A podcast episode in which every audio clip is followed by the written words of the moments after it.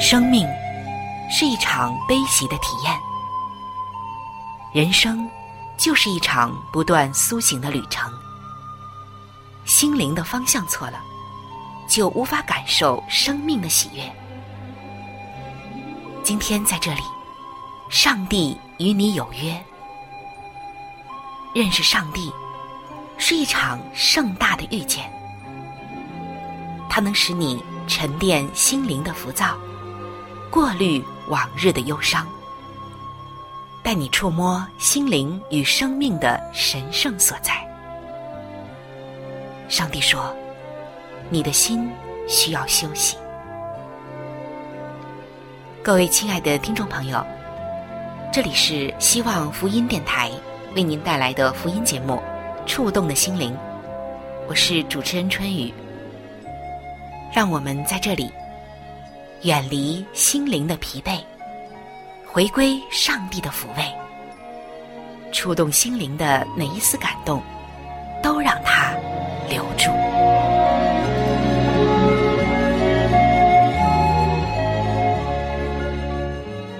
各位亲爱的弟兄姐妹，平安！欢迎您走进触动的心灵，我是主持人春雨。亲爱的弟兄姐妹，在我们每一天的工作当中。不仅仅要处理工作上的一些事务，还有一大块是我们每一天要面对的，甚至也是非常非常磨练人的，那就是人际关系，还有如何对待自己手中的一些权利。在职场当中，权力如果运用的不好，容易造成很多的问题，甚至能够拖垮一个企业。美国的前总统林肯。曾经有一句名言说：“几乎所有人都有可能忍受逆境，但如果想测试一个人的品格，就给他权力。”是的，权力是一个人品格的试金石。那如何来使用自己手中的权力，是完全能够反映出他的内心世界的。当拥有权力的时候，慎用你的权力。就是领导者最大的价值理念。作为职员也是一样，善用你手中的权利，因为权力是一把双刃剑，误用一次就可能对他人造成伤害，对事情造成难以弥补的损失。谨慎的使用权力，将权力用在必须和关键之处，就会彰显出一种对权力的尊重。以及对下属的尊重，职员们善用权力，才能处理好你所拥有的一切。只是以上的话虽这么说，真正的落实到工作里，一些具体的事物里，可能不是那么简单的，对吗？那亲爱的朋友，现在在你的职场中和工作中，你有没有因为权力的问题产生很多的烦恼、压力？甚至是攻击以及懊悔的事呢？让我们一起走进今天的圣经，在职场看一看上帝要如何的帮助我们。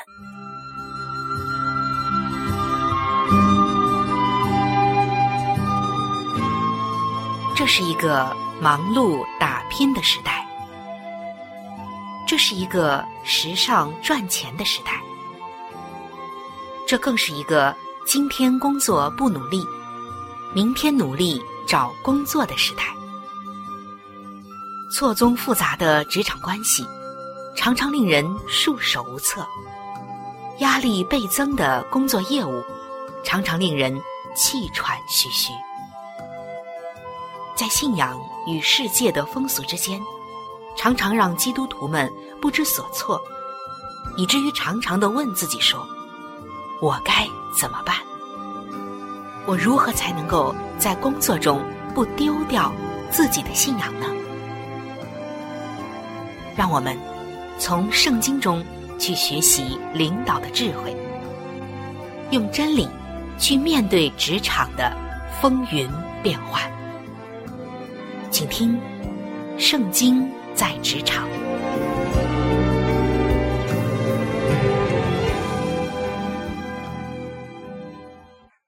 各位亲爱的弟兄姐妹欢迎来到圣经在职场的时间。刚刚我们已经说到今天的话题和权力有关系。说到权力我们首先想到的就是拥有权力的领导者。所以，领导者是我们首先要谈的一个重点。无论是一个企业、一个公司，还是一个再小团队的领导者。一定要慎用你的权利。那怎样来谨慎的使用呢？主要就是体现在控制自己的权利、肯于授权给下属，以及尊重他人的权利这三个方面。而这三个方面的智慧是上帝告诉我们的。那接下来我们就来看一看这三个方面。首先就是控制自己的权利。谦卑的领导者。必须学会要控制自己的权利。中国的古人其实早就已经知道这个道理了。老子的第十七章中有这样的话说：“太上不知有之。”意思就是说，领导者的最高境界是不使用自己的权利，从而使人感觉不到它的存在。美国作家哈林·克里夫兰写的《未来的行政首脑》。这本书的中文扉页上，就写着老子第十七章中的话：“功成事遂，百姓皆畏，我自然。”这里其实就是在说，最佳的管理境界，就是要控制自己的权利，达到无为而治的最高境界和目标。那大家千万不要误会，这里面说的控制自己的权利，并不是。任何情况下都不使用权力，而是说不为自己的私利而滥用权力。圣经记载，耶稣是上帝之子，拥有着绝对的权利，可以说，在这个宇宙间，他拥有至高无上的绝对的权利。但是，耶稣很多的时候都在控制自己的权利。有一次。他与门徒来到一个村子，这个村子的人不接待他们。他的门徒就对耶稣说：“主啊，你要吩咐我们火从天上降下来，烧灭他们，像以利亚所做的吗？”耶稣却转身责备这两个门徒，说道：“你们的心如何？你们并不知道。人子来，不是要灭人的性命。”是要救人的性命。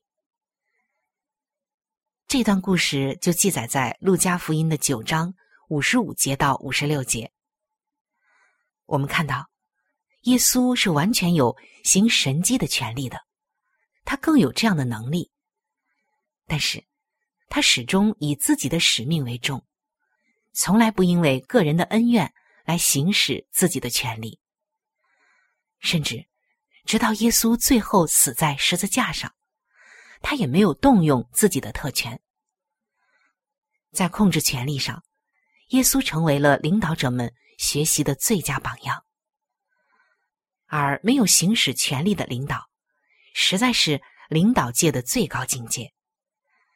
尽管这种情况不容易看到，但是这可是领导者们追求的目标：控制权力。无为而治，并不意味着领导者清闲、无所事事。在我国的历史上，唐朝是为人乐道的一个鼎盛王朝了。根据《贞观政要》的记载，唐太宗的贞观之治已经达到了无为而治的最高境界，民众们都过着自由富足的美满生活，却感觉不到领导者的存在。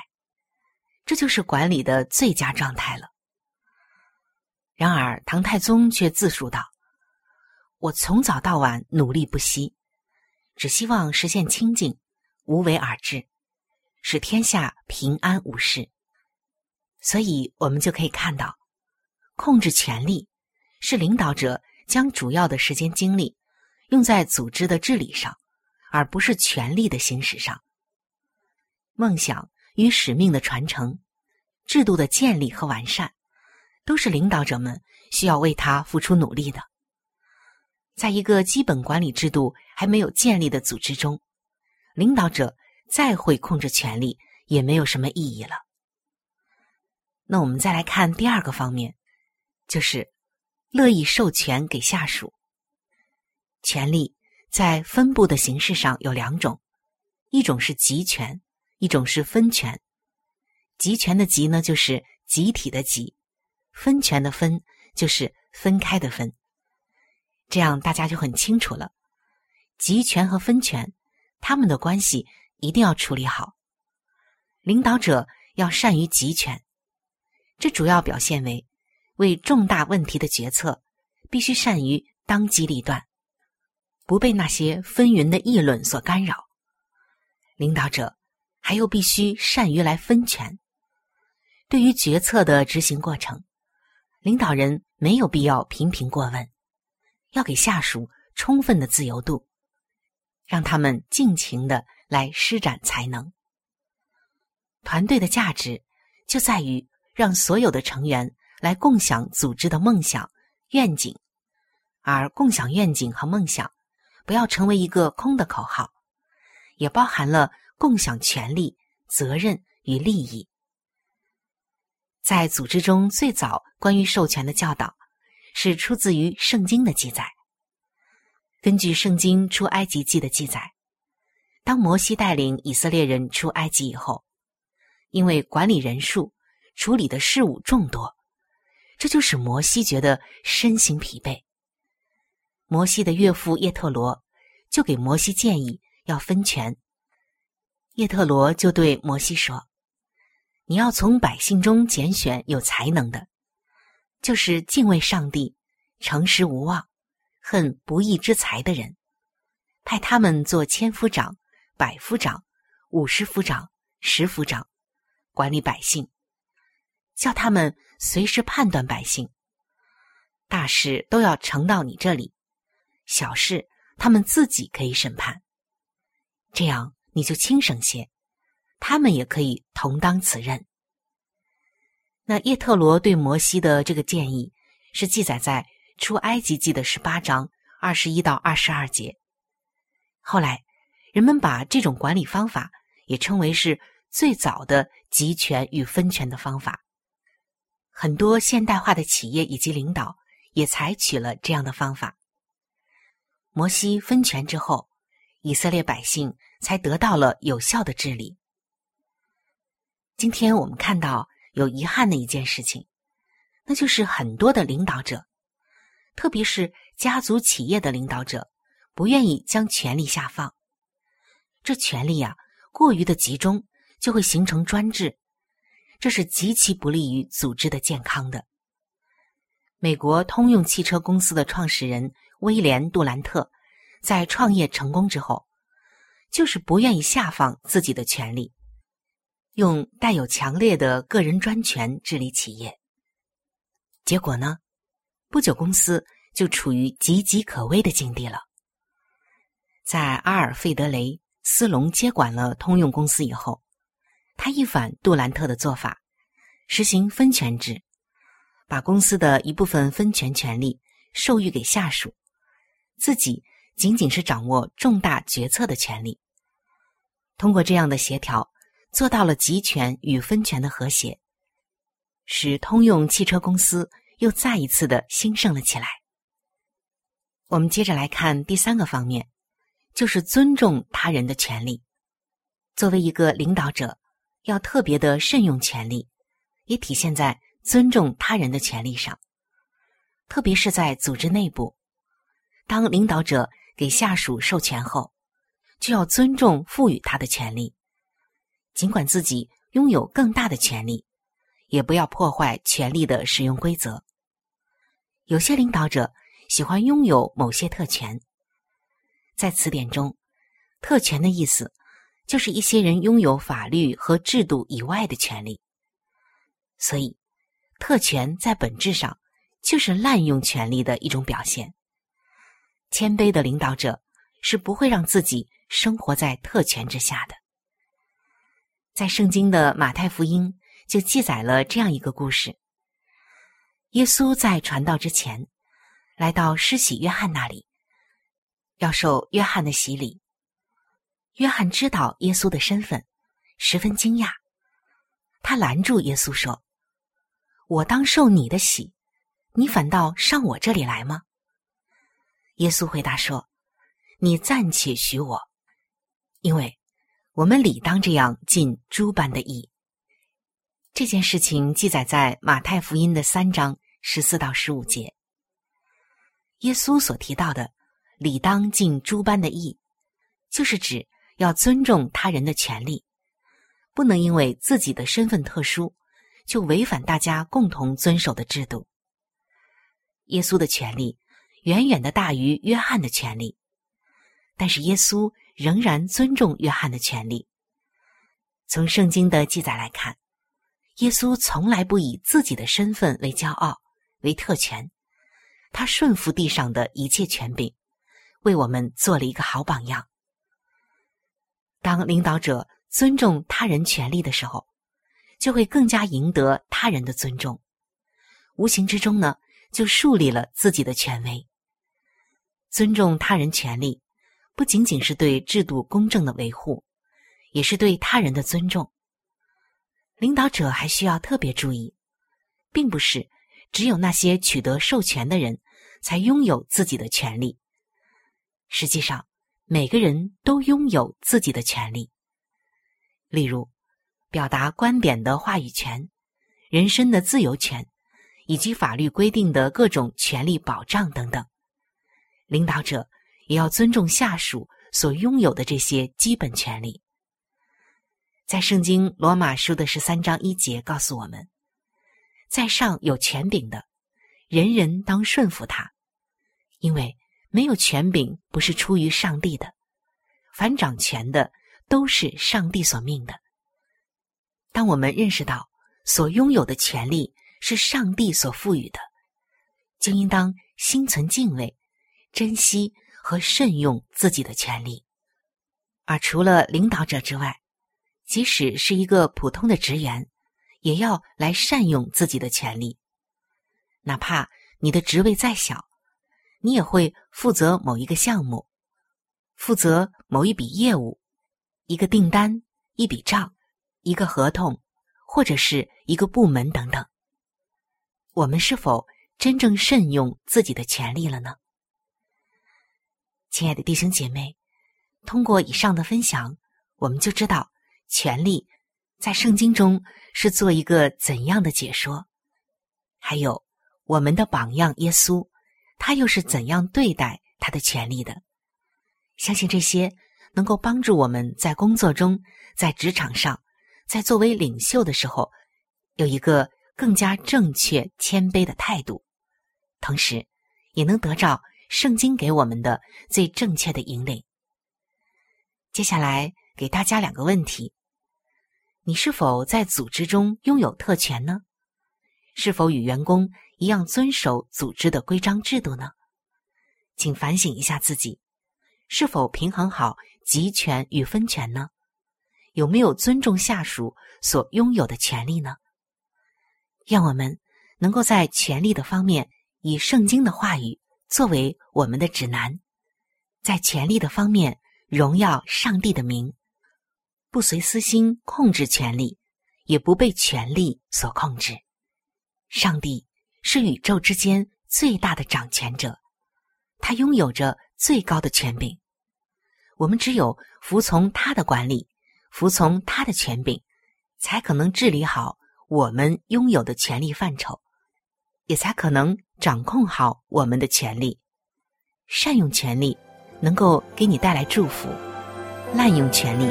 给你带来的只有损失。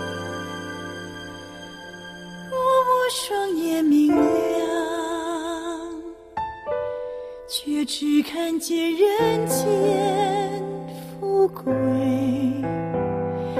我宁愿瞎眼，我宁愿。若我双耳灵敏。却听不见人间痛苦，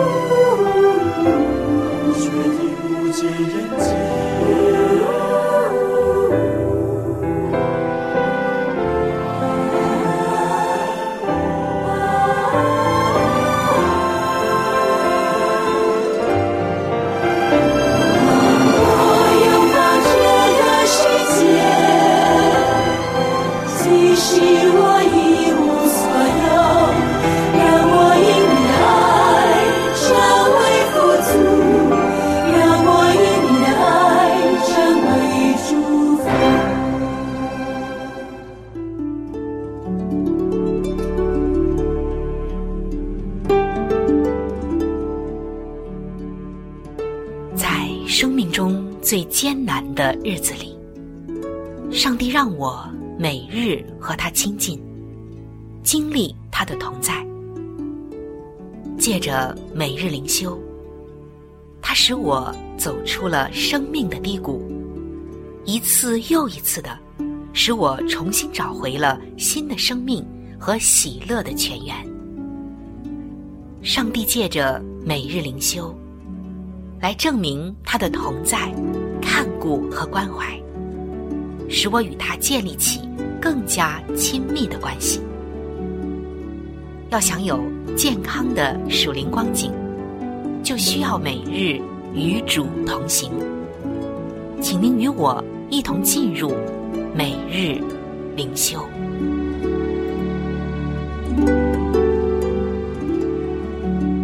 各位亲爱的弟兄姐妹，欢迎来到。每日灵修的时间，走进每日灵修，走进灵性的加油站，也走进上帝在每一天对我们说的慈爱话语当中。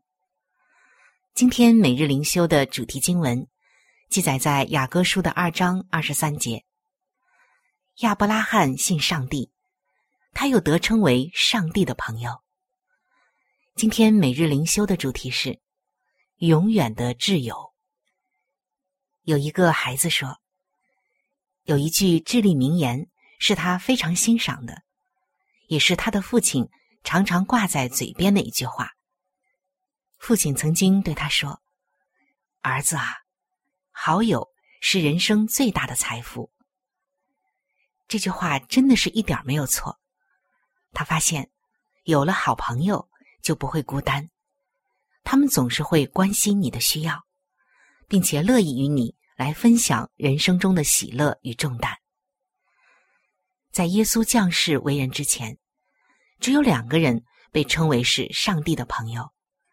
在出埃及记的三十三章十一节，上帝对摩西说话，好像人与朋友说话一般。在雅各书的二章二十三节，历代志下的二十章七节，还有。以赛亚书的四十一章八节，亚伯拉罕被称为上帝的朋友。但是今天，更让我们觉得惊讶的是，耶稣会称那些属乎他的人为他的朋友。约翰福音的十五章十五节，耶稣说：“我乃称你们为朋友，因我从我父所听见的，已经都告诉你们了。”而今天，耶稣向我们所怀的友情是极其深厚的，他还甘愿为我们舍命。正如约翰说：“人为朋友舍命，人的爱心没有比这个大的。”耶稣能成为我们亲爱的朋友，这是何等特殊的恩典与福分啊！他是我们的挚友，就是最真挚的朋友。而且永远不离不弃。他在天父面前为我们代求，又供应我们一切的需要。他赦免我们一切的罪孽，又深知你我内心的伤痛。在危难的时刻，他还赐下足够的恩典。他真是我们最真挚的朋友。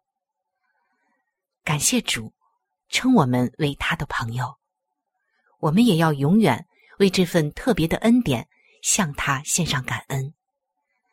是的，耶稣就是我们最最亲爱的朋友。各位亲爱的朋友，我们今天的节目到这里就要向您说再见了。我真诚的邀请您来认识这一位爱你的上帝，你的人生将会成为蒙福的人生。在我们这里，也为您预备了圣经，还有来帮助您来了解基督教信仰的资料，都是可以免费的赠送到您的手中的。如果您需要，或者是想和我联系的话。那我是非常的欢迎您能够写信，或者是发电邮给我。来信请寄：香港九龙尖沙咀山林道二六杠二八号。山是大山的山，林是树林的林。香港九龙尖沙咀山林道二六杠二八号。您写“春雨收”就可以了。春是春天的春。雨是雨水的雨。如果您想发电邮的话，请记我的个人邮箱，我的邮箱是 c h u n y u at v o h c 点 c n。我们的网址是三 w 点 x i w a n g。R a d i o 点 o r g，我期待着您的来信。愿上帝的爱伴随您一生。我们下期节目再会。